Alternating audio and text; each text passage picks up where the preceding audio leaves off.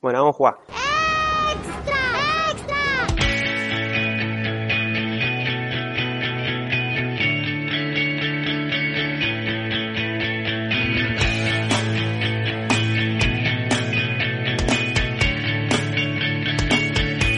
Team Barça.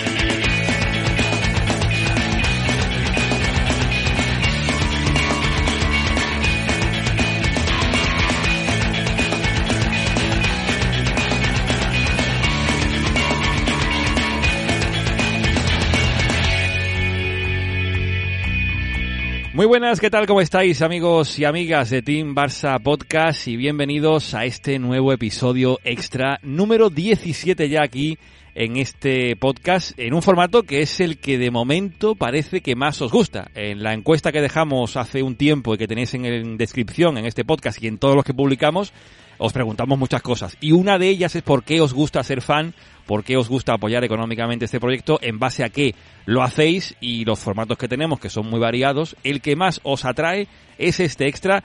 Y yo creo que tiene una razón, que es que en los comienzos de este formato hablábamos mucho de jugadores de la cantera. Recuerdo que el primero fue sobre Eric García, Después tratamos también la figura de Nico González, de Gaby, de Ronald Araujo, de Irías Sacomag, todos ellos con un repaso a sus inicios en el mundo del fútbol, en su paso también por la cantera del Barça, entrenadores que tuvieron en sus primeros equipos, en fin, conocer un poco a estos jugadores que son clave para el futuro del, del Barça, conocer en profundidad la masía es lo que os ha atraído y yo creo que merecía la pena traer otra vez a un perfil de un jugador y en este caso, como veis en el nombre, alguien que hace muy poquito ha sido noticia porque el Barça lo ha renovado hasta 2024, porque está haciendo la pretemporada con el equipo de Xavi Hernández, así que hablar de Xavi Riad en estos momentos, donde estamos rodeados de rumores de fichajes, que si Christensen presentado y que si aquí nos centramos en hablar de la gente de la casa porque nos encanta. Y para esta ocasión, como Xavi Riad es nacido en Palma de Mallorca, hemos pensado que por qué no llamar a Joan Cloquel para que nos comente un poquito cosas sobre él y para que nos presente al primer invitado en este extra que tiene relación con los inicios de, de Xavi Riad. Joan Cloquel, ¿cómo estamos? Hola Juanma, ¿qué tal? Pues encantado de estar a tu lado. Y bueno, yo voy a hablar poco, voy a hablar poco, voy a presentar a, al experto y que nos explique un poco cómo lo conoció, porque él nos, nos ilustrará mucho con sobre Chadi y yo creo que bueno, nos dará muy buenas pinceladas de cómo empezó a jugar aquí en, en Palma. Joan, antes de presentarlo, eh, yo te quería también que la gente supiera la intrahistoria, porque yo directamente le dije a Joan, Joan, a ver, tenemos que hablar de, de, Chadi, que, que nació en Palma, que sus padres son marroquíes, que emigraron a la ciudad, eh, y tú, ¿cómo diste con la persona que tenemos ahora?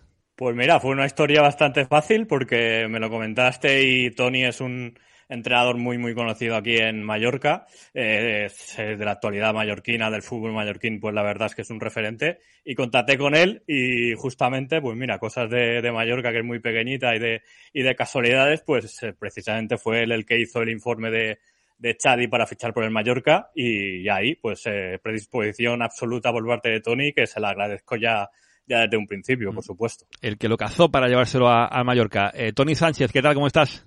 Hola, buenas tardes. Muy bien, la verdad. Aquí por Palma, asándome de calor.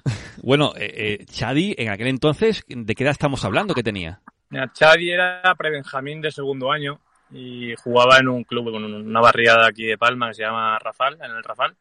Y por aquel entonces el Mallorca solo tenía categorías a partir de infantil de primer año. Yo estaba entrenador en el infantil de segundo año, que por cierto estaba, teníamos a Ángel Rodado, que este año estaba en el Barça. Y el Mallorca decidió que la temporada siguiente había que formar las plantillas de tanto de Alevín segundo año, Alevín primer año, Benjamín segundo año, Benjamín primer año. Entonces, bueno, allí cada, cada entrenador siempre teníamos la función de cada fin de semana ir a visualizar partidos. Y a mí en vez de asignar un partido en concreto, como a mí me gustaba mucho el fútbol formativo, el fútbol de niños pequeños, eh, pues me daban un poquito de carta blanca para ir a ver los partidos de tanto de alevines y benjamines y prebenjamines para formar las futuras plantillas del Mallorca. Y entre los muchos informes que tuve que hacer en aquel entonces, eh, uno era el de, el de Xavi, ¿no? Jugaba en el Rafal. De hecho, en ese equipo había dos jugadores que firmó en Mallorca, se llama Tim Sae y uno, uno era Xavi. Y no es, no es que fuera un jugador que destacase por una técnica pulida, ¿no? Una técnica brillante, pero sí que lo había ya un jugador con unas condiciones físicas interesantes. Eh, y que sobre todo era zurdo, ¿no? Y, y ya empezaba a saber que un perfil de defensivo mm, no sabe si en un futuro puede evolucionar, no, pero ya lo podías empezar a intuir como un central zurdo, lateral zurdo en aquel entonces. Entonces, bueno, fue una de las... Al final yo hago el informe y era el coordinador de fútbol base en aquel momento, Carlos Sureda, el que decidía firmarlos, ¿no? Yo le hacía mejor un informe de 20, 30, 20, 25, 30 jugadores y al final él decidía los 12, 14 que se quedaban. Mm, estamos hablando que en aquel entonces, claro, Prebenjamín, eh, fútbol 8 entiendo que sería, ¿no? Exacto, Benjamín Fútbol 8 era la generación del 2003 para formar el futuro Benjamín de primer año del Mallorca. ¿Y, y en ese informe te acuerdas exactamente lo que pusiste, Tony? No te lo sabría decir exactamente, pero bueno, sí que era un jugador que cuando recibía balón tenía mucha facilidad de, de conducción, debido también a su potencia física. Le sacaba una o dos cabezas al resto de ¿Te está gustando este episodio? Hazte fan desde el botón Apoyar del podcast de Nivos. Elige tu aportación y podrás escuchar este y el resto de sus episodios extra.